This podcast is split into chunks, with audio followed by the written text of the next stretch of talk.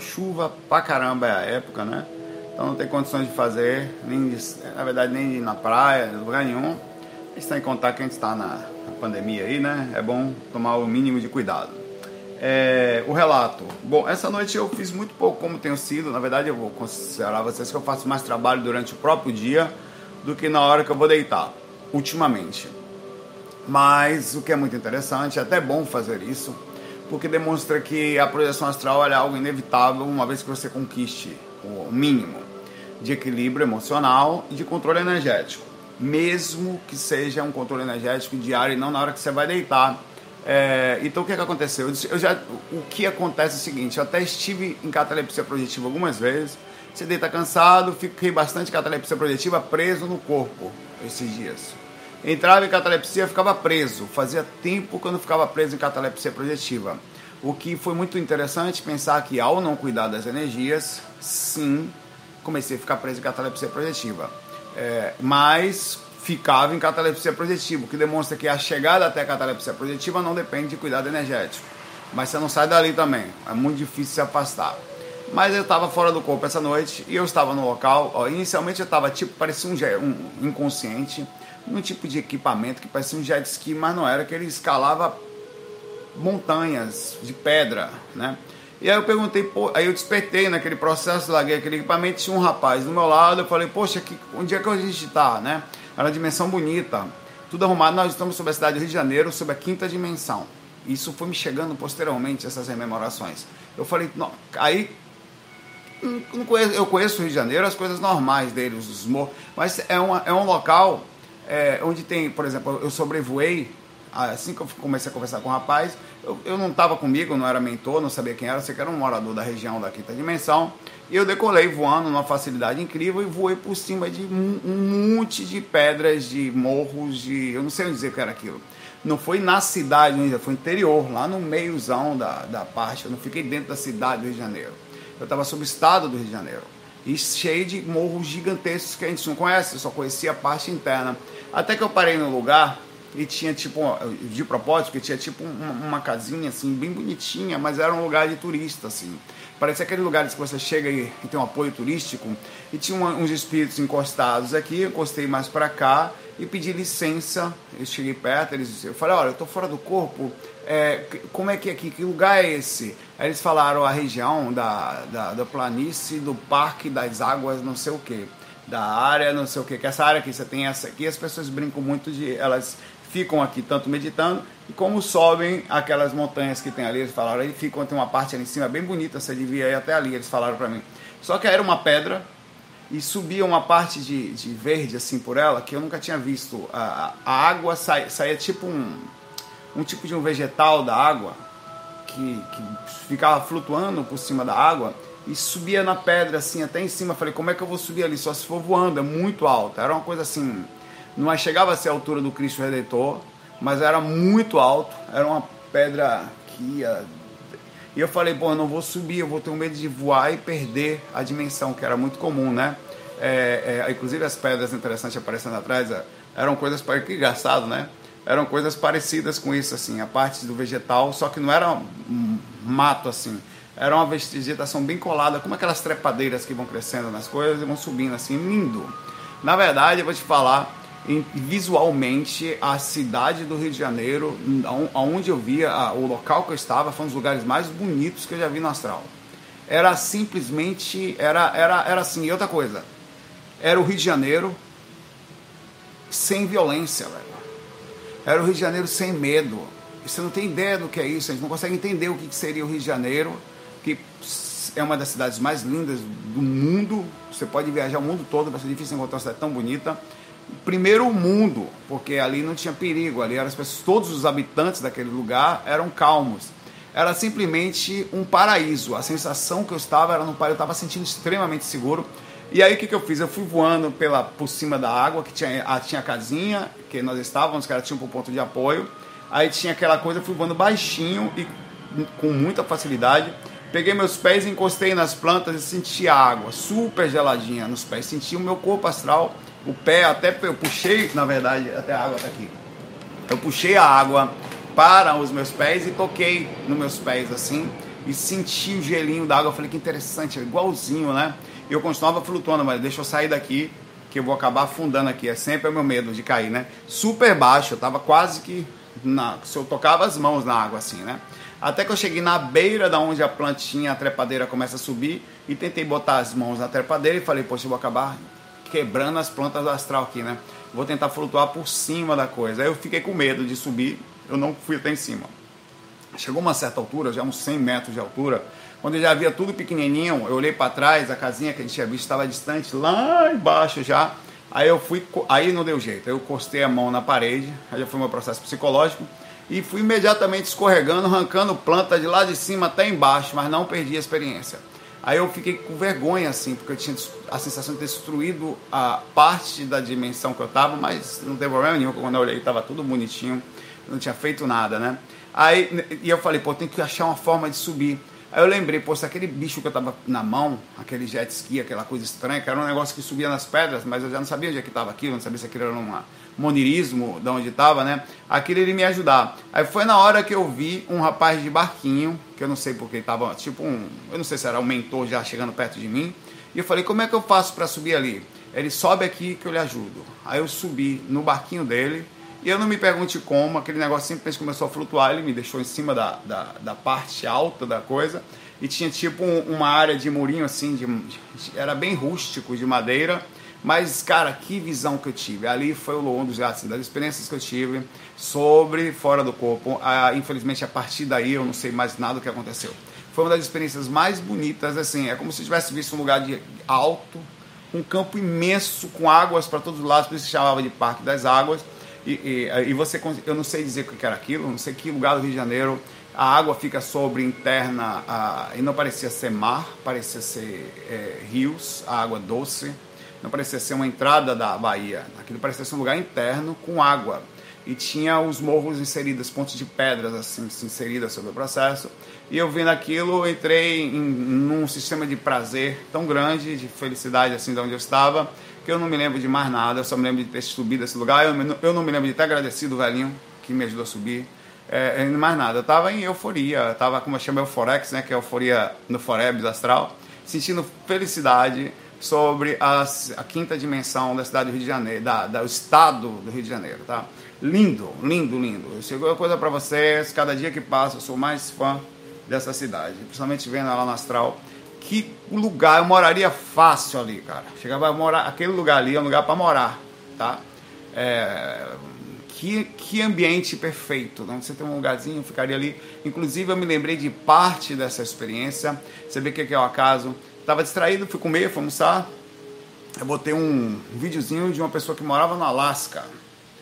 Ali foi a hora que veio. Cara, que impressionante. Era totalmente diferente, que ali era gelo, né? Mas me veio a rememoração da, da experiência, que eu já estava com ela na mente, mas não estava forçando. Estava deixando ela chegar, porque infelizmente é assim. Como projetor astral, eu digo, não force a rememoração. Você fique conectado com ela, mas e não conte. Pra, enquanto você não rememora, você não conta para ninguém Duas dicas, não conta. Porque se você conta para alguém, você distorce o senso com o cérebro físico. Você força o cérebro físico, aí ele acaba distorcendo. Fica quietinho, é o que, é o que eu faço, e, e, e, e não fala. Porque uma hora ela chega, chega para insight e muitas vezes não vai chegar. Eu diria que é 50% de chance de você ter uma rememoração posterior e 50% de chance, claro, de você não conseguir trazer. Isso acontece comigo muitas vezes. Eu, eu vim aqui e falo, tive uma experiência, não sei como foi. E também fica aqui registrado que mesmo você não fazendo técnica energética, o que mais conta para a lucidez é a lucidez.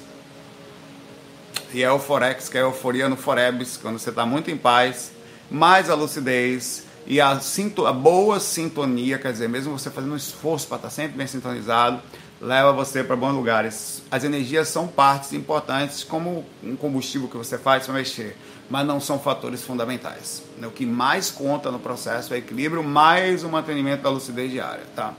Mas vamos lá. É... Começar aqui.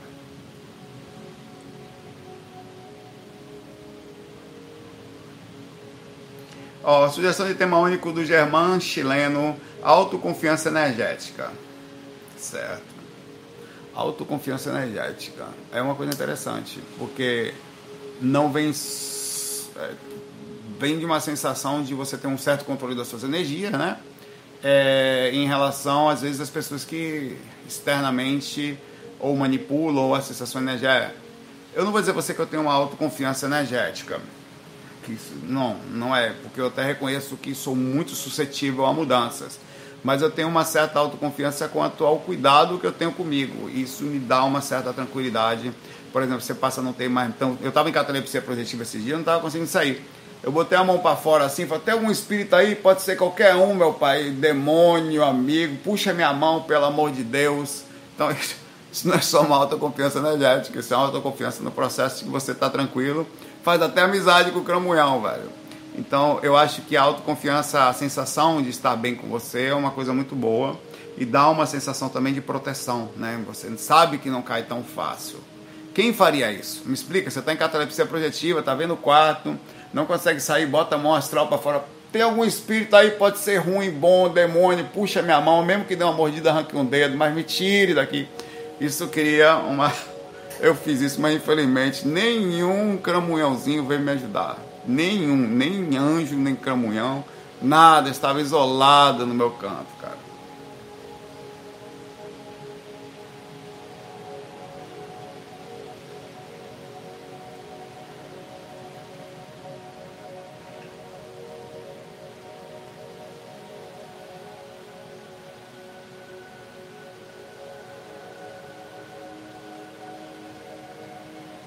Vamos lá, eu vou ler uma eu, vou ler, eu tô lendo uma coisa aqui, eu tô esse tempo todo quietinho aqui lendo essa aqui, eu vou, eu vou ler. Eu não terminei de ler, eu não consegui entender onde é que ele vai chegar. Nós vamos entender junto aqui. A Márcia Maria fala aqui. Diz que é o Carlos. Por aí você A Márcia Maria, eu sou o Carlos. Você pode ser o que você quiser, irmão. Não sou eu que vou dizer se você é a Márcia, se você é o Carlos, se você. Pode ser menine. Pode ser o que você quiser. O importante é ser feliz. Estar tá em paz, não fazer mal para ninguém. Eu e minha mulher Márcia. Tá, tá por... Estamos assistindo seus fax que nos têm elucidado. Parará. Agora. Olha que bonitinho. Eu gostei da sinceridade. Viu? Sou alcoólatra e várias vezes parei e tive recaídas voltando a beber. Mas algo em mim reconheci pelo fato de, caso você não saiba, é difícil decidir parar abruptamente. É muito difícil. Eu sei que é, assim como cigarro. Dizem até que o vício do próprio cigarro é pior do que a, a, ele, a, o impacto profundo da, de algo mais pesado, uma droga mais forte. É, é lógico que é avassalador no sentido de destruição rápida.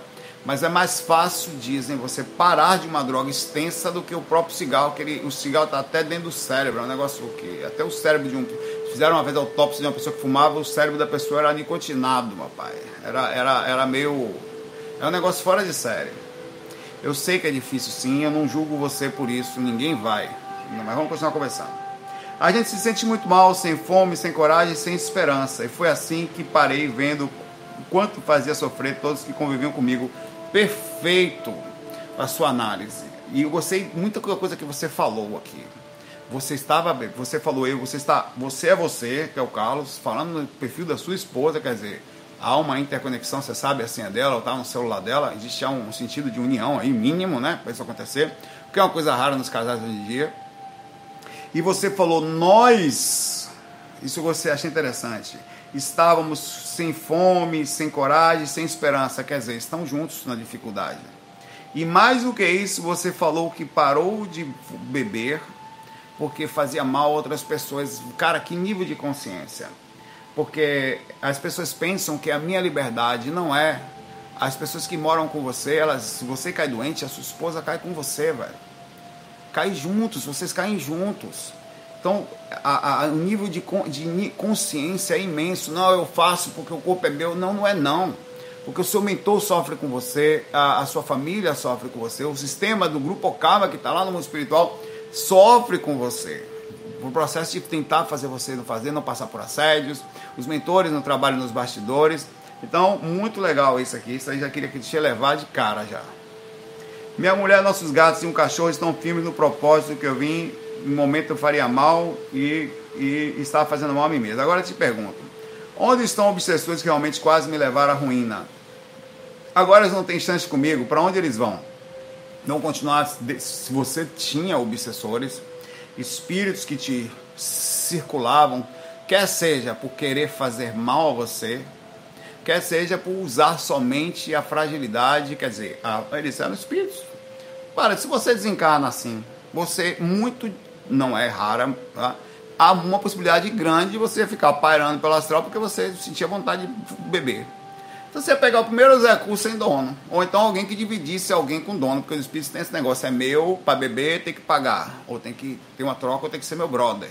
Para andar no meu cavalo, para andar no meu carro, para comer da minha comida, tem que ser brother. Lá é o astral pesado, né?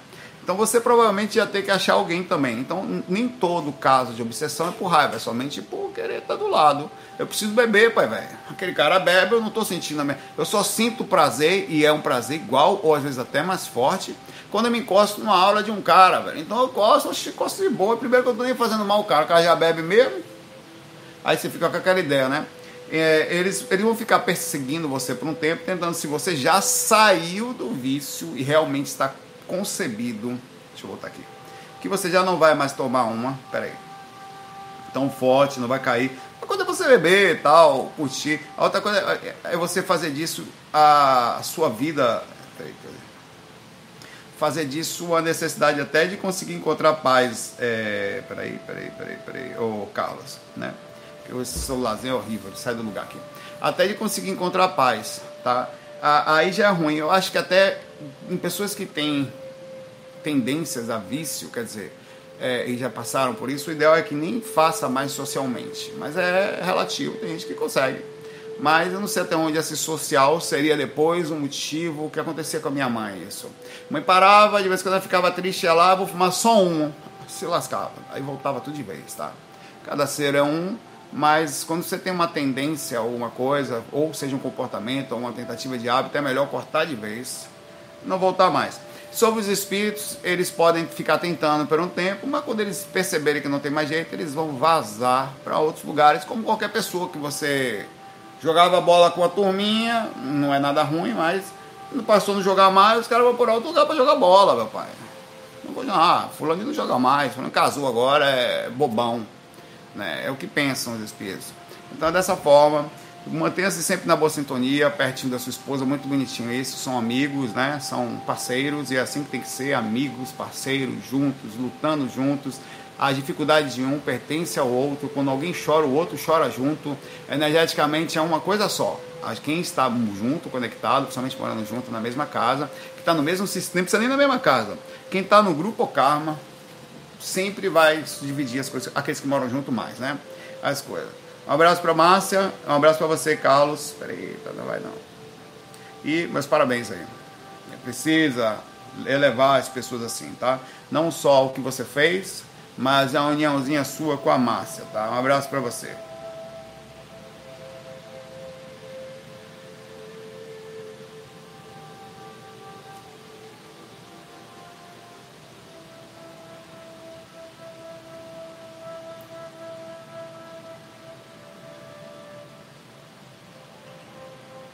Ó, o Miguel Produções fala uma coisa, pergunta uma coisa interessante. A prática de esterilizar energia estando ainda no corpo facilita as sedes extracorpóreas? Claro, porque quando eu estou fazendo, poxa, que celular fila da mãe, ele volta que eu perco onde eu tava e vai. Pera aí.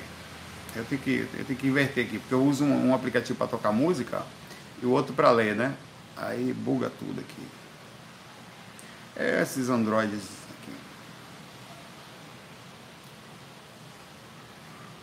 Miguel, sim.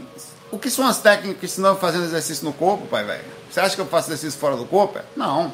Se você cuida das suas energias durante o dia, bem, lógico que você vai chegar melhor ali. Se você se cuida durante o dia nos pensamentos, é lógico que você vai chegar melhor na hora de deitar. Né? Já vai chegar quase meio pronto. Não é isso que eu te falei agora? Eu, apesar de na hora de deitar não estar cuidando diretamente do processo da esterilização, da circulação, até pelo tempo que eu fico acordado, fico mais tempo, tal, eu acabo de estar bem cansado, né? É, é normal que eu, ao deitar, sinta uma facilidade, uma facilidade grande, porque eu já mantenho bem, sinto boa sintonia, tá? É, um, um, bom, um, bom, equilíbrio durante o dia mental, as emoções eu deixo o máximo possível legais. Então, quando chega na hora, eu sofro o mínimo. Ainda assim, sofro, tá? É, o ideal é que na hora de deitar você faça a limpeza específica, porque você garante ou a esterilização, a absorção, se quiser, eu não uso, quase não faço mais absorção. Eu faço só. A absorção ela vem por osmose, eu deixo os mentores usar a energia que eles querem usar, quando tem que. Às vezes é uma característica, ação de uma energia. Então eu faço mais circulação e esterilização e também é toda aquela movimentação funciona, cara. Não, fazia tempo que eu não ficava em catalepsia projetiva, justamente porque esterilizava muito. Então você ficava com, solto, você já fica oscilando já. Porém, quando parei de fazer esterilização quase que na hora de deitar, a catalepsia aconteceu comigo. E o que eu gosto, eu gosto de catalepsia projetiva. Eu acho uma delícia, apesar de você ficar ali parado, né? Foi uma experiência que fazia um tempinho que eu não tinha. Eu fiquei, eu, eu curti, principalmente sem estar no umbral. A última que eu curti estava meio que na região de baixa sintonia, por causa do ambiente, do, do momento que estava o ambiente, né? Mas essa, essa que eu tive ontem foi uma delícia. Um abraço, Miguel.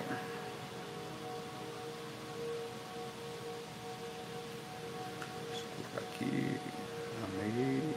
Ah, agora eu consigo aqui, rapaz. Consigo dar uns ameizinhos na galera aqui agora que eu loguei aqui. Deixa eu fazer isso.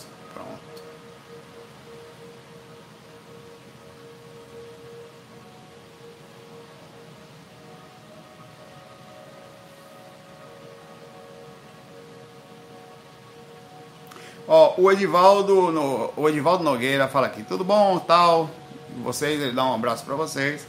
Sou iniciante nas tentativas de projeção e venho praticando diversas técnicas. Já vi benefícios como a melhora nas energias, que é importante, relaxamento, toda a parte da meditação, que foi muito boa e relevante na minha vida. Mas ainda não me projetei. Na verdade, não tenho certeza. Recentemente, na varanda de casa, eu me vi na varanda da minha casa e nela vi uma, uma forma de mulher que, apesar de ser muito simpática, era deformada. Era caolha, meu pai. Ela tá ali só esperando você na lucidezinha para fazer um trabalho com o papai, que você não se ligou, né? É, a caolha, para quem não sabe, foi uma certa vez eu vi um espírito assim, ligado a questões sexuais, que eu tava fora do corpo, ela virou o rosto. Quando olha pro corpo era um negócio assim, para a mistura de Xuxa, era um cabelo com trança, meio careca de um lado, faltava um olho e a boca meio aberta, com a língua meio de fora, assim, e, a, e ela queria fazer um certo trabalho aí. Eu falei, mamãe, dá não, mãe. Só inconsciente muito, porque se eu tiver com um pouquinho só de consciência já não dá. E era um negócio sexual, assim, né? Que criatura, velho. Pelo amor de Deus, mãe, uma plástica aí, plasma esse negócio direito. É consciente não dá. Mas é pau, velho. Imagine você numa desgrama dessa. Você tá ali, não sei o que, inconsciente, curtindo um negócio tal. Quando você olha pra criatura, tá o Alcandete olhando. E aí, pada? Vai ficar difícil. E várias, olha, pode olhar. Vide alguns espíritos que são muito inteligentes e conseguem ser super sexy, que são se você olhar nos olhos, você não, você não se relaciona com ninguém no astral. O povo feio, pai, do astral. É sério, velho. É frustrante. Tem uma coisa que o povo fica no astral, é feio. Agora, eu não sei da onde, ah, e já aconteceu, de você olhar para uns sucubos que são desenhadinhas, velho. Da onde você tira isso? E aí você vai lá, e você, aí você, a ilusão desgracenta acontece ali, é, porque elas conseguem fazer, eu não sei como, de onde elas tiram, talvez da energia sexual, o rosto perfeito, velho. Aí você. Ah, meu pai, o capeta, até o capeta meio mais ou menos, você já, já aceita. Agora o capeta perfeito, a gente já, já se perde mais fácil, né?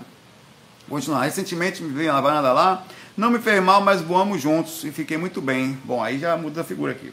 Sem restrição por nada onde eu moro. Mas a sensação que eu tenho é que foi mais imaginação da saída astral, um sonho lúcido mesmo. Ela voou com você, com a olha, cara? Como parece para passar? Bom, aí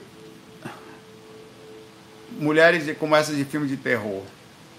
É estranho. Você pode ter, ter feito uma associação aqui. Difíceis espíritos não conseguem voar, não, cara. Eles deformados não voam. Eles correm até pela parede. Eu, mas voar não voa, não. Já aconteceu. Eu vi esses espíritos correndo pela parede, assim. De lado. Eles quebram a espaço, sei lá, como não tem gravidade para esses caras. Né? Mas voar nunca vi voando, não. Assim, eu, tanto é que às vezes eu estou no astral que eu começo a perder altitude Eu vejo esses caras deformados, vocês tentando pegar meu pé, assim, nos lugares que eu passo, assim. Antiga, hoje em dia, mais nem tanto, mas ainda assim acontece, porque quando eu estou perdendo altitude, eu já procuro algum lugarzinho mais seguro para parar e não fico por aí tentando ficar segurando o voo, que eu já sei que não dá. Então fico esperando passar, como aconteceu recentemente, a região que eu estou, vou tentar me sutilizar para conseguir continuar o voo ou pedir ajuda aos mentores, porque se você começar a perder altitude no astral, você vai cair e vai e não tem jeito, nem tente você tá voando, você vem voando, velho. Aí você passa numa região, velho. E às vezes assim, e o pior que é, quando é uma região de cidade, é bom. Porque você cai lá no meio da, do buraco da favela, nos buracão horrível. E quando é um buraco mesmo, você vem voando, aí do nada aparece no meio do negócio um negócio sem. um, um negócio escuro, velho. No meio das montanhas, assim, você começa a perder altitude, aí você vai voltar pro corpo. Graças a Deus que existe o corpo, velho. Eu não sei que porra aquilo, velho. É um buraco, velho. Um fiofó no meio da montanha. Você cai ali sem saída, velho. E, é, quando acontece isso. E, e, e, é um desses buracos, e é, e é tipo um brau mesmo, é tipo um vale, um negócio, não sei como é que é aquilo.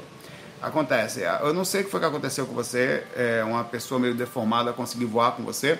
Talvez tivesse tido dois espíritos e você voou com outro, não sei dizer.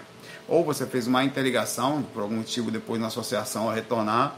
Mas a ideia de deformação e espíritos assim conseguirem voar, normalmente não voam não. Abraço para você aí. Sobre a certeza da projeção, você vai ter sobre assim que você despertou, você sentiu arrepios? Da onde vem esse arrepio? É do sistema físico, a energia na hora que retorna física e da repercussão da esticada energética. Ah, quando você fica lúcido, há uma reação no sistema energético, como se fosse uma consequência da lucidez e da mudança energética de onde você estava para onde você voltou. Os arrepios, e também a conexão de onde você estava. Os arrepios pós-projetivos, é um mínimo, parece alguns. É, é, ele se mistura com um pouquinho de EV, com circulações, com varreduras imensas. Eita porra. É uma característica muito forte que você estava fora do corpo. Você teve isso? Porque isso aí, se você teve, era projeção. Tá? Foi projeção. Ah, essa é uma característica. Outras são as observações sobre lucidez, aí vai depender um pouco mais de experiência. Por isso que eu prefiro ficar nesse ponto. Se você sentiu arrepios pós-projetivos, é quase é garantido projeção. Você estava fora do corpo, com variação de percepção. Como a, como a consciência ela varia muito, você fica na dúvida por não ter comparativo ainda. Mas quando você começar a ter comparativo, você vai saber que foi projeção também. Que é o que acontece. Eu sei até mais, eu sei das variações. Eu sei, olha, eu estava mais ou menos. Eu pelo menos assim, no processo de rememoração, eu sei que estava mais ou menos, eu estava mais ou menos, eu estava lúcido, estava muito lúcido. O corpo lembrou assim, né? Claro, com associações também. Um abraço para você. Ó, é uma pergunta difícil, ao mesmo tempo vou simplificá-la, tá? Ó, tudo bom? Eu vim aqui lhe perguntar sobre o uso do rapé. Quase que eu pensei que era o cara fazendo, subindo a montanha. Não é, não. Rapé, para quem usava muito rapé aqui, é, antigamente era muito comum. É um pozinho, né? Que as pessoas usam para dar uma certa acordado, um baratinho. Tem gente que também estava com um pouquinho de alergia, aí fazer você espirrar e melhorar. Para fins espirituais, até mesmo a ayahuasca, para quem está começando a ficar comentando nos últimos dias. Eu gostaria de usar o rapé, mas desconheço a repercussão astral que isso pode ter, tá? Bom, qualquer coisa que faça você, ó, as pessoas usam as coisas hoje com fundamentos espirituais. Claro que, que quando você tem todo um cuidado espiritual, um, tem gente que faz uso da própria marijuana, da, da, do uso da maconha de forma medicinal e espiritual. Se você conseguir pegar o problema é que você nunca sabe quem são as pessoas que conseguem ir até onde vão. Isso pode acontecer com qualquer coisa, tá? É, é, o rapé é feito de pele de cobra coral. Não sabia disso não. Vou... Caraca. Tá cheirando cobra coral, meu pai? Sabe disso. Botando a cobra para dentro, né? É, é, feito de, é feito de casca de árvore? É feito de quê, pelo amor de Deus? Peraí que agora eu quero saber isso aqui. Nós vamos saber de que é feito o rapé. Tá, tá muita informação. A gente precisa saber isso aí aqui de verdade. Rapé. É feita mistura de rá com pé. Rapé.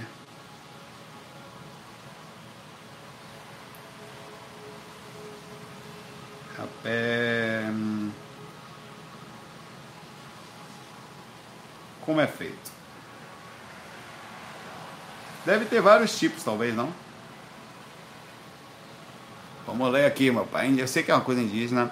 Rapé é um fino pó de tabaco. Quer dizer, é tipo um fumo puxado pelo nariz, né? Juntamente com não sei quais são provavelmente mais simples e menos, não sei, tô falando. É um composto feito com casca de árvores e ervas e outras plantas. Onde você tirou esse negócio de cobra, meu pai?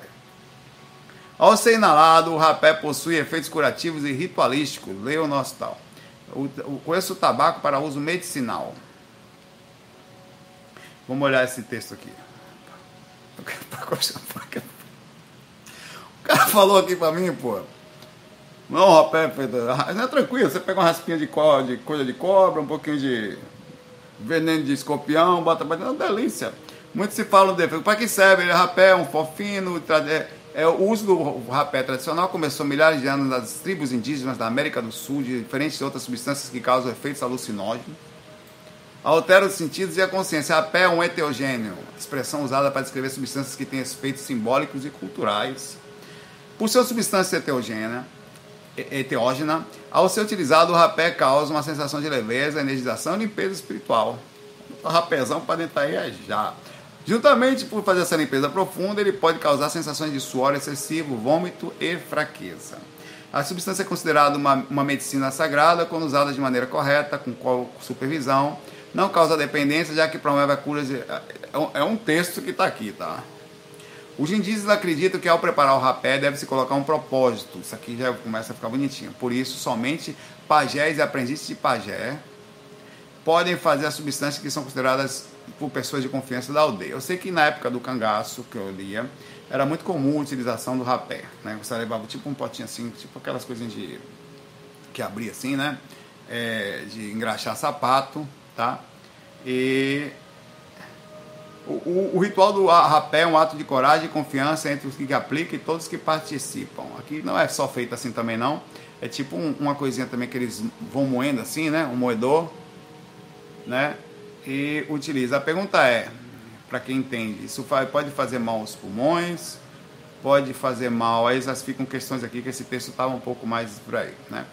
É, não, para não engraxar o sapato com o rapé, não. Os potinhos que existiam. Os potinhos. Eram potinhos parecidos, eram caixinhas, assim, latinhas bem pequenininhas que tinham as tampinhas, assim. Eu acho que meu avô usava. Era normal, a galera. Antigamente a gente engraçado, nunca mais tinha ouvido falar alguém usando rapé hoje em dia, né? É... Bom, vamos lá. Hoje em dia já é possível você fazer algumas coisas de forma medicinal, como eu falei até usar. Hoje em dia no Canadá, eu estive lá, eu vi, ah, eu, inclusive eu tenho um amigo que mora no Canadá que fala que às vezes está na varanda e o cheiro é forte porque é canadense, principalmente no inverno, maconha para todo lado, é orégano voando em todas as direções, porque as pessoas estão em casa, presas no inverno tal, elas encontram uma forma de se sentirem melhor e se não ficarem em depressão. Isso já é de forma medicinal, é verdade, estou brincando, mas é verdade. As pessoas se sentem melhor Ninguém sabe o que é passar seis meses dentro de casa, véio. na neve lá, vai ali na frente, volta, vai trabalhar, volta, o cara fica ali preso, é onde as plantas morrem, é um negócio fora de sério. Então hoje em dia já se consegue fazer isso. Inclusive eu entrei lá em Toronto, ia para a escola, entrei numa, numa, entrei numa loja gigante, é a loja da maconha, vestir chiclete de maconha, farofa de maconha. Eu falei, vou comprar essas farofas, ver que vou. É, tinha uns negócios grandes, uns de vidro assim, para tudo que você. Travesseiro de maconha, com folha, para ser. Eu fiquei pensando, se eu compro um negócio desse, eu vou sair do corpo para onde? Minha aura já sai doida, já empurra o corpo para Vá, meu pai. Já Travesseiro com folha de maconha, velho. Você deita lá gostoso, a polícia chega, não está preso. Meu irmão, é só para dormir. Não, você, você tá. Aqui, né? Você tá um traficante, meu irmão, você, sou voador, pai, velho. Só voo. E é doido mesmo, leva, miserável, preso. Já vai de cara. Ninguém entender. Mas lá tinha, velho, um negocinho, umas folhinhas mais. É, é interessante, velho. Eu entrei, saí da loja, falei, porra, deixa eu ver se alguém tá me olhando aqui, se eu conheço alguém. Não, corre. Saí da loja preocupado, velho. Vai que alguém me for visto ali dentro, né? Mas é medicinal. E, e a loja era medicinal ali. Aquilo era medicinal. Você podia entrar e outra coisa, não precisava mais de nota não lá. Né? Você entrava, falava é, tal, comprava, levar para casa. Você pode andar nas ruas do Canadá, acendendo seu negocinho da paz de já e ninguém pode brigar com você. Já pode assim lá, tá? Lá no Canadá. Por isso que hoje em dia as coisas estão um pouco diferentes sobre os pensamentos mais, mais imensos, mas ao mesmo tempo a gente também tem que tomar cuidado, fazer sempre a leitura correta. Por exemplo, o caso aqui do nosso amigo é, da, da, lá da Maria, qual é o nome dele, rapaz? Espera aí que eu vou pegar o nome dele aqui, que eu me esqueci do nome do amigo. Eu tô com o nome na cabeça, não consigo falar, tem uns negócios de nome que é horrível. É o Carlos. O Carlos. O Carlos vai lá, vai beber um pouquinho, faz mal? Não, tem gente que vai, você abre um vinho, se sente bem, é super é, terapêutico se sente relaxado, mas nem todas as pessoas talvez possam conseguir fazer, porque ela pode ter algum tipo de nível de se perder em algum ponto. Por isso que é importante tomar todos os cuidados sobre o uso de algumas coisas. Agora, vamos à questão espiritual. É, nós somos diferentes, velho. o que é para mim não é para você. O que é, o que é fácil para um não necessariamente é para o outro. Então por isso que é muito difícil fazer um julgamento de que, olha, o que eu consigo sentar, por exemplo, e dormir sem medicação. Eu consigo sentar e sentir paz sem nada, mas tem gente que não consegue, velho.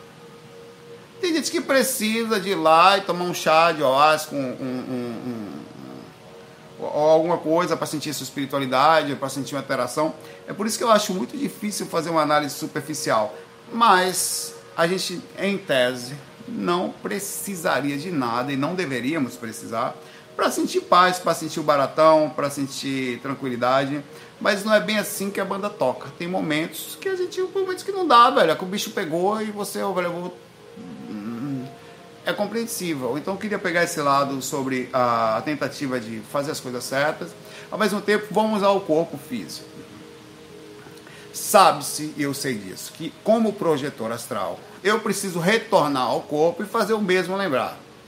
Como eu nunca bebi na vida, eu não sei o que é ficar bêbado até então, eu não sei, e eu não posso dizer com propriedade, o que aconteceria com o meu corpo e no processo da dificuldade de rememoração ao ter meu corpo dopado. Eu também nunca me droguei. Então eu não posso dizer, mas eu tenho certeza que uma vez, porque existem variações por outros lados, e as drogas que eu uso são drogas emocionais, que eu mesmo crio, que você também cria. Só que elas, quando eu não estou muito bem, eu repercuto nas rememorações, tanto para os lugares que eu vou, como no momento que eu retorno. Então, é quimicamente a própria situação que eu faço no meu corpo, independente de uma coisa externa, como se você colocasse no seu corpo. E toda vez que meu corpo está quimicamente alterado, que são as drogas emocionais que nós nos fazemos, eu sofro dificuldade de rememoração posterior. E não só. Eu também acabo indo para lugares não muito legais, o que não necessariamente tem a ver com isso. Que às vezes uma coisa se sente leve não fica pesado. Já a questão emocional, ela deixa você necessariamente pesado. Então, em tese, se você usa qualquer coisa que dopa o seu corpo, você pode até vir a ter uma experiência espiritual, que tem uma soltura, e você vai ter algumas, algumas sensações extrasensórias, porque você começa a ter oscilação, mas não seria bom para projeção, porque você vai ter uma dificuldade. Como você, a, a projeção é caracterizada pela capacidade de rememoração, velho. Se você não lembra, não é projeção. Você todo mundo sai do corpo. Aí você acha. É a única coisa que eu acho que é a busca pela projeção, tá? Com utilização de, de alguma coisa que te leve e, faz, e fazer disso a única forma de conseguir, eu não acho legal. Mas ao mesmo tempo a pessoa ir lá, tem um. Vai, vou lá, vou conhecer, um, tomar um santo daime, sei lá, fazer uma experiência onde todas as pessoas, várias pessoas vão, lugar espiritual, pô, é super válido. Ou eventualmente eu preciso ir lá Agora, fazer disso a única forma de você conseguir acesso à espiritualidade vai ser assim: eu, eu não consigo sozinho, vou conseguir assim. Eu não consigo sozinho, pô, é fantástico, porque ali eu tenho uma alteração, eu sinto, sinto a transformação, tá. Sobre as buscas pela espiritualidade, eu acho que é uma coisa que pode ser pontuada. Agora, sobre a paz interior, velho, aí não dá. Sinceramente, sinceramente, entre ficar sem paz e puxar o morrão da montanha na varanda, eu puxo o morrão, velho e acabou. Entre ficar sem paz e falar, me dá para cá o Rivotril, eu rivotrizo na paz de já, claro, sem nenhum exagero, sem me perdendo, sem fazer nada que possa me tirar do eixo. Ah, entre ficar sem paz, eu vou me dar um gole de uma taça de vinho aí, pelo amor de Deus, que eu preciso dar uma relaxada. Pai, eita, porra, chega até o violão, meu pai. Peraí. Hoje eu acordei pra beber. Bebe salão. Oxi, meu pai. Até amanhecer. O preço da palha, eu já falei disso, vocês têm que tomar cuidado. Mas tem gente que precisa, velho. Não, se fun não funciona assim tão simples. Por isso que tem que se respeitar. No senso de que na busca pela espiritualidade não deveria ser feito assim, tá? Ao mesmo tempo se entende que aquele cara não consegue relaxar de outra forma, velho. Ele não consegue, ele não consegue. É, ah, mas o certo é assim, vai fazer o certo que eu quero ver. Quanta gente não consegue, né? Então, pelo menos até ali ele não consegue. Então que seja, toma aqui, velho negócio para você, se sentir em paz, vai buscar um. Porque um psiquiatra, senão um cara que vai lá e dá um neuroinibidor, mexendo em determinadas áreas, de forma educada, estudada e tal, para que você se sinta temporariamente melhor. Um pai que morre, uma mãe que desencarna, uma coisa que acontece, uma pandemia. Quanta gente não está usando agora? Vamos lá. Quanta gente não está usando ansiolítico, remedinho aí no meio da pandemia? Não minta para mim, não. Tá, meu pai. Tá ou não tá? Não tá os cambal que não tá. Deve estar tá vendendo que nem. Porque tá tenso, velho. Tá tenso. E você vai julgar. É, existe uma diferença muito grande entre a teoria e a prática. Você falar, ah, velho, é o seguinte, você falar para uma pessoa que uma determinada. Quando acontece, vá lá ficar dentro do coração dela em pleno domingo à noite, como hoje, falar para ela assim, cadê sua paz? Não tem, meu pai. A paz está aqui, eu vou relaxar agora ali, sei lá. Então é necessário que a gente tenha um mínimo de compreensão sobre as consciências encarnadas, os mentores olham assim, e tomar cuidado com a questão da desarmonia, né? porque aí você pode passar para estágios mais difíceis, onde a gente não tendo controle das nossas ações, no caso de drogas mais pesadas, ultrapassar o limite do controle. Tá? Entre isso, ali no meio, oxe, o meu pai eu como maracujá com folha de alface, morfina com pão, ou como qualquer coisa para sentir paz no coração, para rimar. Não tem esse negócio não. Um abraço para você aí.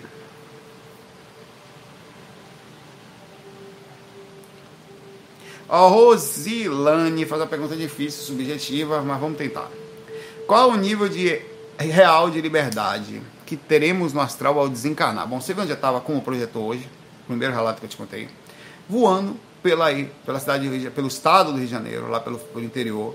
À vontade, eu ia para onde eu queria, baseado nos meus meios, nas minhas limitações todo mundo educado comigo. Pô, se eu, uma pessoa que estou encarnado, já tenho determinada liberdade, imagine desencarnado. Vamos lá. No livro Nosso Lar tem um bônus horas para visitar parentes. Aqui, o bônus hora é o seguinte: é uma coisa que não vai existir provavelmente em dimensões mais altas. Não vai. É uma característica de seres que ainda têm entendido um pagamento, um retorno de, pô, eu faço, eu ganho o que se eu fizer? Não, vou fazer, mas e aí? Aqui é assim, né? E fora isso, também uma forma de seres na característica que não tem vontade de fazer a coisa. Eles só fazem porque vão ter alguma coisa. Então, a gente, a gente tem vontade de trabalhar? Não, sou louco por trabalhar. Meu negócio é ficar um ou outro maluco. No geral, tem vontade de ficar dormindo, tocando violão, sentindo a paz de dia, olhando para o mar, né? fumando orégano na, em cima da montanha, opa aí, filosofando. A gente é, é a mesma coisa. Então, a questão da caracterização de dinheiro ou de retorno é porque no nível de consciência daqueles seres faz-se algo que, olha, se você. uma moeda de troca, né, como aconteceu, de que você pode conquistar coisas e galhos, mas você precisa trabalhar. Não funciona assim. É uma forma. Tanto é verdade que chega uma hora que não precisa mais. Não há riqueza. Você não vai comprar uma casa gigante, coisa, não, vou comprar uma casa maior, vou ter um carro importado. Isso não vai acontecer lá. É, é são, são para coisas mínimas. É só para você ter um nível de compreensão de quão importante é o trabalho até você ganhar amor pela coisa que você faz, que agora que não tem mais. Aí continuando.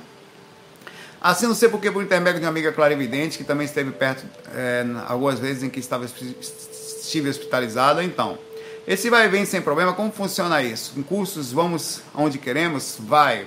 Lógico, você tem os seus compromissos. Chega uma hora que a consciência é muito séria. Você não precisa mais chegar para um adulto e falar: você tem que tomar banho, você tem que escovar o dente, você tem que ir para o trabalho, você tem que. Não fala, você fala isso para menino. Para menino. Né? Para ou quem não despertou ainda. Então, naquele no menino consciencial, né? Em algum momento você não fala mais. O adulto, o adulto, ele chega de manhã, ele faz o cafezinho dele e lava a louça. Você não fala, pô, não lavou a louça não, você não. Ele já cuida da coisa, ele já cresceu. Então funciona assim, chega uma hora que você não deixa de fazer mais a sua. Até porque o que se chama de obrigação torna-se um prazer. Então funciona assim. E você tem toda a liberdade. Poxa, vamos lá, agora não, agora eu não posso, eu tenho compromissos. Eu preciso ir lá para ajudar tal pessoa, eu tenho um compromisso de fazer uma pesquisa em tal lugar, eu estou fazendo um trabalho de estudo de projeção da faculdade da quinta dimensão astral. Deus me ouça. Então, eu tô, tô, tá, tá em qual curso? Eu estou no, é, sei lá, 29 semestre. Tá, porra, são quantos? 115. Porra! É, meu pai, estou lá. Vou lá que eu tenho prova. Amanhã, amanhã eu tenho uma prova de chakra. Como é isso, é, mano? Tem que tirar a energia do chakra aqui e jogar para não sei onde. Doido para ter uma prova de trabalho na coluna é, na parte interna do sistema energético da pessoa. Vai ter uns caras doidos. E essas coisas vão acontecer. Aí, fora isso, né? Fora esse, esse, esse processo todo, eu tenho liberdade. Não, vou, sei lá. E a liberdade vai na consciência, por exemplo, sabendo que tem é, coisas para fazer ou coisas necessárias. E mesmo pessoas sofridas, que é uma coisa que a gente sabe que tem. O mundo está sofrido. Você deixa de rir? Não. Sua família está toda linda, perfeita, sem nenhum problema. Você deixa de brincar? Não. Então a mesma coisa. Eu vou falar, minha mãe está, sei lá, minha, um, fulano está encarnado lá no Brau, ainda, numa situação difícil. Tá, eu faço tudo que eu posso, mas eu não deixo de ir ali e apreciar uma vista, não deixo de, sei lá, de jogar um videogame no astral. Pô, você não, não tem consciência, não? Lógico que eu tenho, cara mas não, não deixo de viver minha vida ao mesmo tempo em que eu. Eu acho que a liberdade é imensa dos espíritos. Mas chega uma hora que eles não são chamados mais atenção, tá? Não são. Você é tão responsável, você chama a atenção de uma pessoa responsável? Não precisa, velho. Não precisa. A pessoa sempre assume todas as suas consequências. Ela faz todas as suas responsabilidades sem que você precise falar. Né? Então acho que a liberdade está assim. Os espíritos mentores, principalmente, eles têm toda a liberdade do mundo, só que eles jamais deixam as coisas que precisam fazer por amor mesmo, por vontade, pra, sei lá, pô, cadê fulano? Miramês era pra estar tá aqui e tá jogando Playstation 1000, velho? Isso não vai acontecer. É, a liberdade é imensa de um espírito, é imensa. Principalmente quando ele está bem assim, eles brincam, eles vão para dimensões altas, eles se encontram, eles têm brincadeiras muito melhores do que aqui. Que inventam um cara sério, chato, eles se divertem e com prazeres inacreditáveis, com situações que estão muito acima da nossa compreensão. A gente pensa que a, que a vida deles é chata, não é não, velho. Eles quando não estão aqui, quando não estão em outros planetas por aí fazendo incursões, pegando ideias de como funcionam, né? É fantástico. A felicidade, a plenitude, o prazer de uma alma, o prazer de uma aura boa. Não tem orgasmo no mundo, um bilhão de alguém chegue perto. É como se você chegasse assim, uma lâmpada acesa aqui nunca vai chegar à luz do sol. É a mesma coisa. O prazer de almas em níveis altos, o que ela sente, não compare com a sua. A sua comparativa é de infantil. É a mesma coisa você falar que algumas coisas, ó, o prazer que você sente hoje fazendo algumas coisas aqui, era brincar de Playmobil, era nada Apesar de ser gostoso brincar de Playmobil na época lá, quando a gente brincava comandos de ação, Playmobil, bonequinhos ou boneca, o prazer que você sente hoje quando você consegue fazer alguma coisa é imenso, é incomparável. Um abraço para você.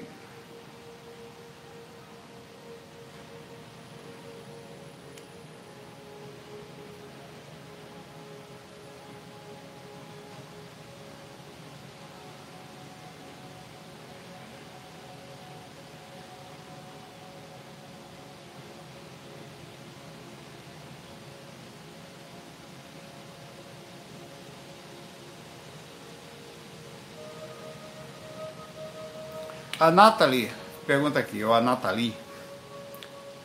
Saulo, tudo bom? Alguns dias eu estava jantando com a minha família, estávamos rindo de uma piada, sempre fomos muito bem-humorados. Isso é muito bom. Então eu comecei a entrar em estado vibracional sem fazer técnica. Me assustei e me questionei se eu estava realmente ali ou em projeção. Muito boa seu questionamento, tá? Continue fazendo exatamente assim, não se permita não duvidar, porque isso abre lucidez. Me belisquei e vi que estava lúcida e o estado vibracional parou. Peraí, você estava onde? Aí eu já não entendi mais. Amiga Nathalie, você está aí? Deixa eu ler aqui. Você disse para mim que algum dia estava jantando com a sua família. Então você entrou em estado vibracional, se beliscou e vi que estava lúcida. Você estava lúcida onde, mamãe? Que agora eu não sei mais. Estava lúcida no corpo ou fora do corpo? Não, estava fora do corpo. Eu vou trabalhar com as duas possibilidades aqui, como se você não está aí, eu não sei, né? Digamos então que você estivesse lúcida no corpo. Eu vi que eu estava no corpo e não estava fora do corpo, tá? O que é uma coisa muito boa. O riso e a felicidade, a plenitude, sensações de felicidade podem desencadear movimentações energéticas e instalações automáticas do estado vibracional mesmo que você não queira, assim, mas está lá. Isso aconteceu comigo e é descrito isso no estudo da própria estudo da, da, das questões energéticas da boa vibração, tá? A Nathalie está aí, obrigado Nathalie, ela está respondendo corretamente aqui, tá? Você estava no corpo, então a sensação de leveza, poxa, você quer uma coisa que, que, que é, não, tudo bem, é que eu, quando você falou estava lúcida, e o estado vibracional parou, aí eu interliguei, pode ser lúcida no corpo, mas está fora do corpo, que seria assim uma coisa que poderia ter acontecido contigo. Você estava fora do corpo, passando por uma situação onírica, acontece muitas vezes na catalepsia projetiva. Aí você se vê em estado vibracional, acha estranho, questiona e você fala: "Eita, estou fora do corpo". Seria inclusive bem provável que isso acontecesse também, tá? Então, mas a atitude pode acontecer assim. Você quer ver uma coisa que eu nunca pude testar? Nunca. Mas eu tenho teoricamente a informação que funciona.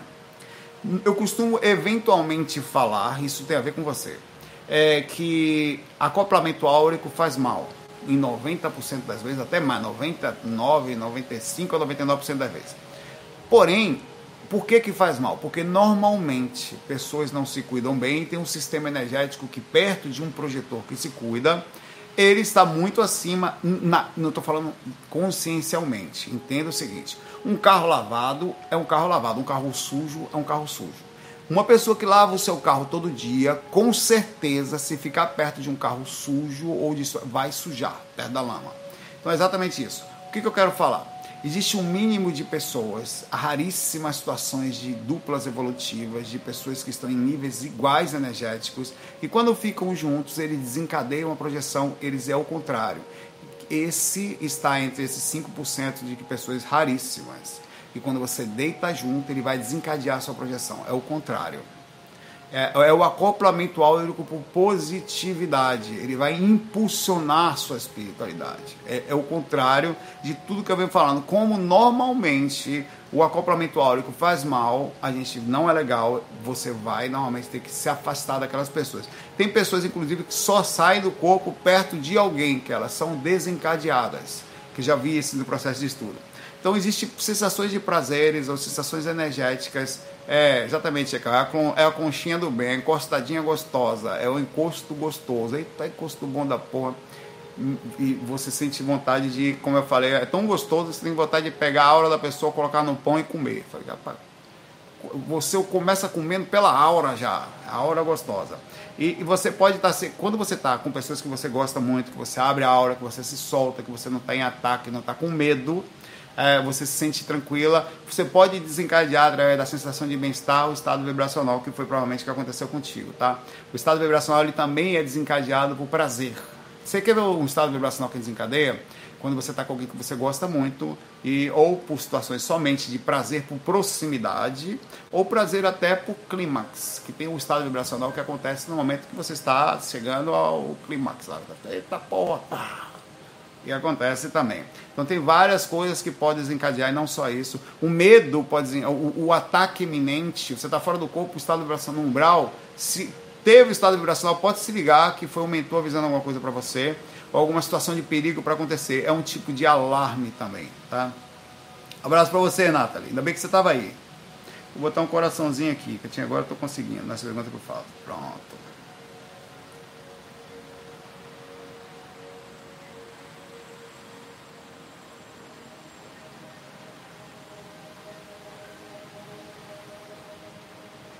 O Mago faz uma pergunta aqui. O Mago. Saulo, para vídeos gravados, você pretende um dia voltar a usar a vinheta? Pretendo, mas eu acho que deveria ter um sistema de automatismo no próprio YouTube. Vou verificar se não existe. Tá? Eu, sinceramente, eu acho que sim, eu não me liguei. Eu tinha uma vinheta muito legal, que era a música de um espetáculo antigo, que foi, eu pedi autorização ao compositor para usar. É, essa música aqui, deixa eu ver se eu acho ela aqui. Que eu usava muito e é muito bonita. Ela tinha Bem-vindos à RVA, Rádio Viagem Astral. Aqui tratamos de espiritualidade. Quem me conhece das antigas vai lembrar disso. Essa música aqui, ó. Momento, momento nostalgia. Nostalgia aqui, meu pai. Vamos sentir um prazer. Peraí, peraí, tá? Pois é. Eu, eu, Nessas gravadas aqui diárias, eu faço ao vivo. Eu, aqui, ó. Essa parte aqui, ó. Que eu vou fazer igualzinho. Espera aí, calma. Observe.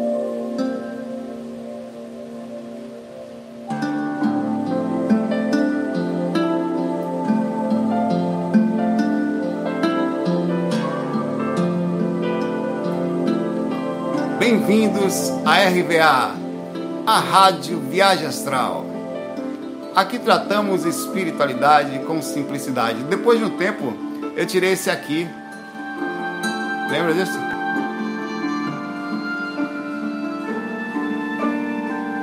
Lindo, né? Eu tirei esse aqui tratamos porque eu achava egóico. Aqui tratamos, então lá não, né? Então eu falei, espiritualidade com simplicidade. Eu tirei essa parte. Porque ficou. Eu, eu percebi, eu mesmo me senti mal quando eu. Um dia do nada eu vi, falei, poxa, aqui. Não. Aí tirei. Lindo, né?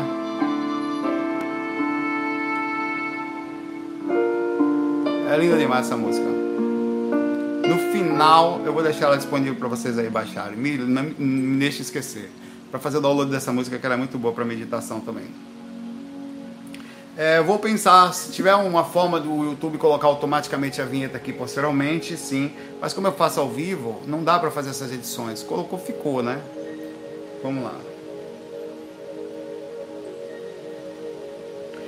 Olha, momento Oré, senta. Peraí que deixa eu, deixa eu abrir. Só um minutinho, pai. Tem umas gotinhas de chá de cogumelo aqui, é um chá de cogumelo que eu pego na bosta da vaca. Já falei disso. Eu tinha um amigo, inclusive era o Petrônio. Petrônio, que era que, que desencanou por cachaça, tá? ainda é meu amigo em algum lugar onde ele estiver. Que ele, lá no interior dele, ele tinha. Vocês vão se. Muita gente vai se identificar com isso que eu vou falar aqui. Ele tem um cogumelo que só nasce na bosta da vaca. E ele, ele tem um sabor único ali. Se você tirar ele para comer depois, não funciona. Só que ele é amargo, mas depois ele dá um barato. Então ele levava um leite condensado para o meio do mato, jogava em cima do cogumelo, onde estava a bosta da vaca, e mordia o cogumelo para ficar docinho e deitava lá no meio dos carrapatos lá e ficava assim. Pai. Eu peguei um pouco. é, pá, Você já. Você, isso que eu tô falando é comum lá no, no, no, interiorzão por aí, na Bahia, interior da Bahia, no sertão lá por cima. Os caras deitavam no pasto lá, meu pai, no pasto meio sertão lá, meio sem nada. E sentia um negoção lá, meu pai. Tô lhe falando, velho. Ele contava pra mim, eu não acreditava, rapaz, você não tem ideia, você tem que provar o cogumelo da bosta, vaca. É bom, velho. Eu falo, velho, um dia a gente vai lá. Um dia hei de ir fora do corpo se for desencarnar. Vamos lá agora, Petrônio, ver esse negócio aí, eu vou provar isso agora. Pra saber como é o negócio, pô. Coragem da porra. Vai lá, meu pai, esse é de primeira. Você percebe que essa vaca aí se alimentou bem. Olha como tá nutritivo. Chega até umas partes assim, tá saindo uns flocos. Denta, vai. Chega, eu fiquei tonto aqui, juro por Deus. Só de pensar aqui. Vamos lá. Vou dar aqui. O Shows, pergunta aqui, o show, o nome dele já não é bom. O nome dele é Shows. Saulo, tem 8 bilhões de pessoas no mundo. Então, tem 8 bilhões de mentores. Amparadores, às vezes pensam que eu sou sozinho, sem mentor. Cadê o meu? Né? A pergunta do cara. Você vê que o shows deu shows aqui nessa pergunta. Boa pergunta. Tem espírito que só compete. Eu não sei dizer se tem oito, por exemplo. Às vezes pode ser até que tenha mais. Pode ser que o mesmo mentor assuma várias pessoas. Pode ser, não é especificamente é só meu. Por exemplo, o mentor da minha mãe, que é o seu Pena Branca, que era mentor dela direto, hoje ele trabalha com a gente também. Na verdade, mesmo quando ela estava aqui, eu já tinha puxado ele para cá, tá? Tem, ó, eu, perto da gente aqui, tem pelo menos uns três Assim, sem contar a galera do bem aí, a galera da, da linha de frente e tal, que está sempre fazendo o negócio. Então não dá para dizer. Agora, eles não são só seus. Eles são, são pessoas que assumem responsabilidades. Não quer dizer que são 8 bilhões especificamente.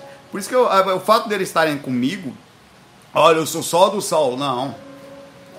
Mas com certeza tem, pode, você pode inclusive ter mais espíritos cuidando de você, pode ter mais mentor. A proporção, é porque a gente faz a proporção do umbral, não dá para dizer, velho. Tem muito mais espíritos, claro, do que gente, muito mais.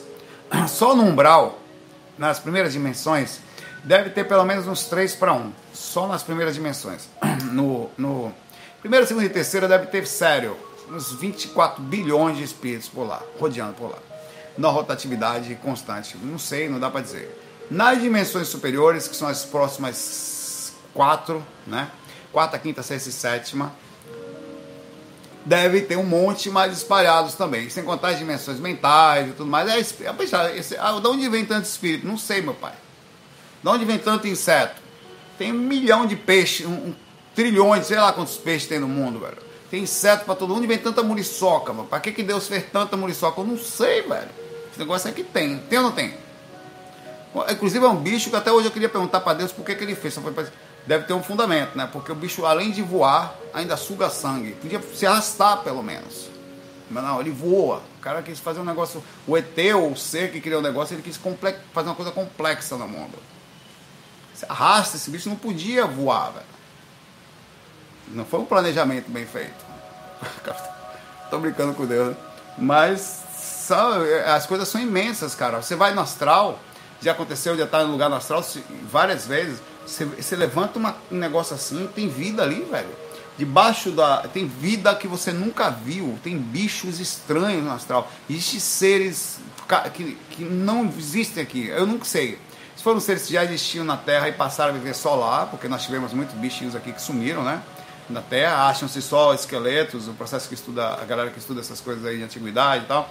Mas uma vez eu estava flutuando por cima de uma água, eu estava tendo tipo de uma palestra e nós em cima da água, flutuando, e parte do negócio era aquilo, conseguir manter a flutuação em dimensões diferentes e tal, e em cima da água. Só que eu olhei para baixo, eu estava em cima de um lugar que era tipo um mar, sabe quando tem um mar, aquela água clarinha de mar e tá um coral embaixo? E eu, curioso, botei a cara de baixo, cara, eu vi uns monstros, velho. Tinha umas morecas, umas cobras com cara estranha, que eu nunca tinha visto, não existe aqui. Bichos de todos os jeitos, que só tem no astral. Eu não sei como é que funciona isso lá. É gente e bicho para todo lado. É, de alguma forma a abundância, ou não sei porquê, de consciências existe. Então acho que tem mais do que 8 bilhões de mentores por aí, tá? São muitos, somos muitos. Inclusive porque eu falo, não tenho medo de desencarnar, não. Desencarnar é um negócio tão Ninguém pensa que vai chegar. Claro que se você for uma pessoa boa, vai ter gente te esperando. Desencarne é um lugar que é, um, é uma coisa importante também. Mas não é nada que todo mundo esteja acostumado, tá? Tá todo mundo o tempo inteiro acontecendo aqui. Olha a chuva, tá vendo? Chuvarada no Recife. É, vai lá, deixei aqui. Show, um abraço para você, shows. Show suas perguntas. É, vou fazer só mais uma, uma, uma deixa aqui. Uma sugestão de tema única aqui. Aí eu vou fazer mais uma pergunta aqui, que a próxima é muito importante. Vai curtindo o som da chuva, o, que é verdadeiro aqui, tá? Chuva mesmo aqui.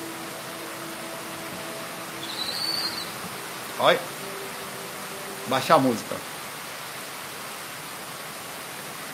Sincretismo religioso. Excelente tema, João. Deixei guardado aqui, tá? Muito bom. E mais uma pergunta aqui da Iaí. Iaí Ra... Rahum. Saulo, sobre o aborto. Em caso de estupro, a mulher sofrer repercussões kármicas se optar por abortar? Difícil dizer. Eu acho que é a coisa mais complexa do que isso. É, lógico que há ali. São várias perguntas numa só. Você podia perguntar para mim por que, que a criação permite, vamos lá, tá? que uma mulher ou um espírito encarnado em corpo de mulher, vamos desvincular somente a defesa da coisa, mas a, a, o, o ataque instintivo ao corpo de uma mulher independente da consciência que está ali, tá? É, por que, que o corpo chega ao processo da fecundação e até mesmo de nascimento de uma criatura, quer dizer, de um ser que acopla-se ao corpo, tá? mesmo com uma atitude extensa, extrema. Por que, que acontece isso? Eis a grande pergunta. Aí a resposta é que é difícil de dar. Por que, que mesmo assim? Aí você coloca agora a consciência dentro do corpo e tenta fazer análise. Será karma? Será seria injusto analisar como karma? Eu não sei dizer. Será que a criação de alguma forma cria formas de instrumentos que a coisa acontecesse, independente de ter ou não, entre aspas, necessidade da pessoa ter passado por aquilo? Não sei lhe dizer. E acho que existem situações em que os karmas são diminuídos, porém difícil dizer. Vamos pensar um pouco. Nem todo caso de estupro é uma repercussão de que aquela pessoa foi exatamente assim, até porque só o fato de você encarnar mulher nesse mundo, aí, cara, antigamente, ainda hoje, que eu falei já disso. Você, cara, olha que coisa pesada isso. Procura depois, tenta ver mesmo um documentário sobre o Congo e os estupros que acontecem lá. É muito difícil a menina mais simples não ser estuprada no Congo. Muito difícil. Está sendo uma guerra para que a coisa não aconteça lá. Até os 15, 14, até meninos. Negócio lá. Então, não é, não pode ser só uma questão kármica. Tem questões de repercussão do local onde você nasce. Sem contar que na história da própria humanidade, quantas pessoas não foram abusadas na infância porque não tinha esse controle de leis nem nada. Quantas coisas não aconteciam porque repercussão de instinto, fruto da violência, da inconsciência. Quantas pessoas não engravidavam por aí, ninguém nem sabia, ninguém nem pensava. Você acha que alguém entrava na casa dos outros para perguntar de quem era o filho? Não tinha esse negócio. Velho. A coisa sempre aconteceu e existe um processo de retorno kármico imenso que vai pegando e vai pegando na frente. Isso é um processo instintivo horroroso, mas faz parte da natureza humana. Ainda é. Imagine, imagine só o que nos, as pessoas presas dentro de casa, sem poder sair, a quantidade de coisa que não estão acontecendo nos bastidores aí, a gente não sabe. Porque os seres humanos estão presos dentro de casa, a cabeça parada, com crianças crescendo dentro de casa, e há um ano e pouco já sem quase sair para a rua, nem para a escola vão. A quantidade de coisa que não está acontecendo nos bastidores, a gente não sabe quantidade de gente atacando pessoas inocentes, né? pelo menos no sentido de uma vida, e a gente não consegue entender. Tá. Sobre a questão de uma mulher necessariamente fazer isso, eu não consigo ver isso como um nível muito alto de repercussões kármicas.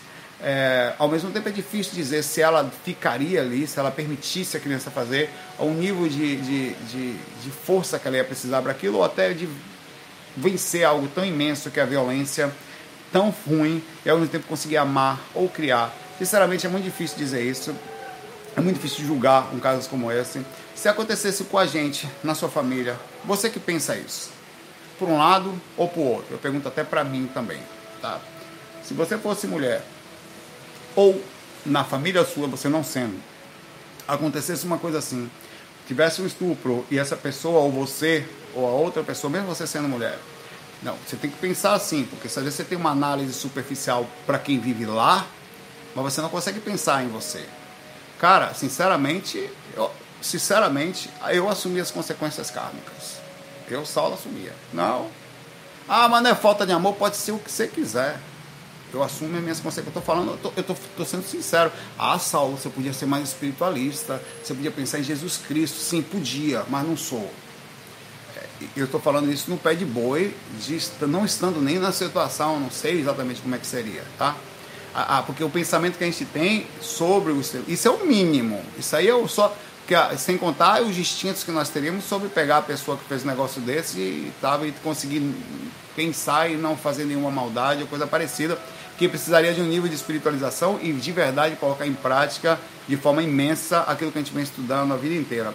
Então tem uma diferença muito grande de fazer uma análise tão superficial e dizer que é tão simples assim, estando de fora da situação. Então você deve tomar muito cuidado com as vidinhas das pessoas e sem contar que estamos embaçados sobre o que realmente aconteceu, qual foi o sistema energético que estava ali, o que, que tem espiritualmente naquela situação que não nos cabe julgar nem para o lado, nem para o outro. Tá? É, o que pode ter. O fato é o seguinte: diversas pessoas estão assumindo karmas imensos, concorda ou não concorda comigo? Por situações de abuso infantil, de crimes, de estupro e tudo. Estão ou não estão hoje em dia?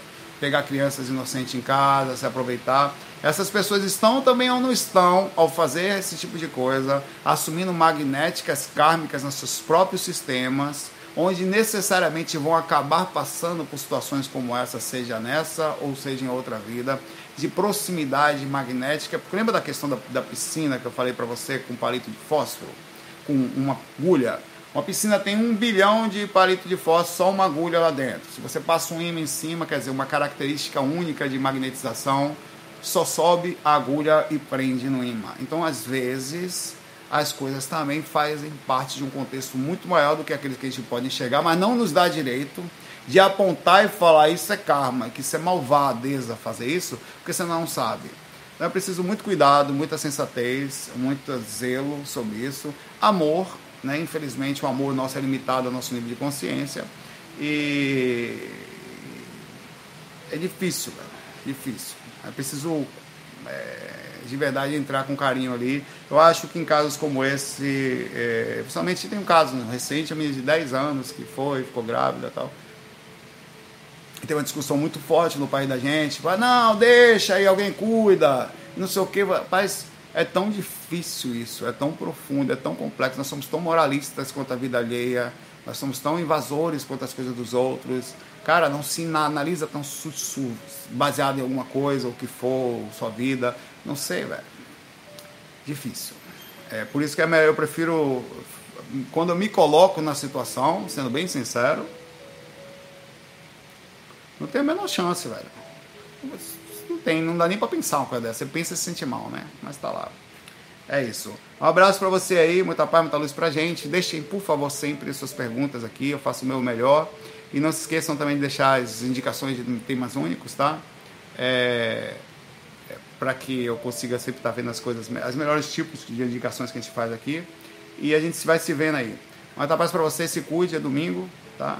Energia são 7, 5 25, mas está bem de noite aqui. Se cuide é domingo e fica bem energeticamente que a energia cai e a gente não tem tanto controle assim sobre ela.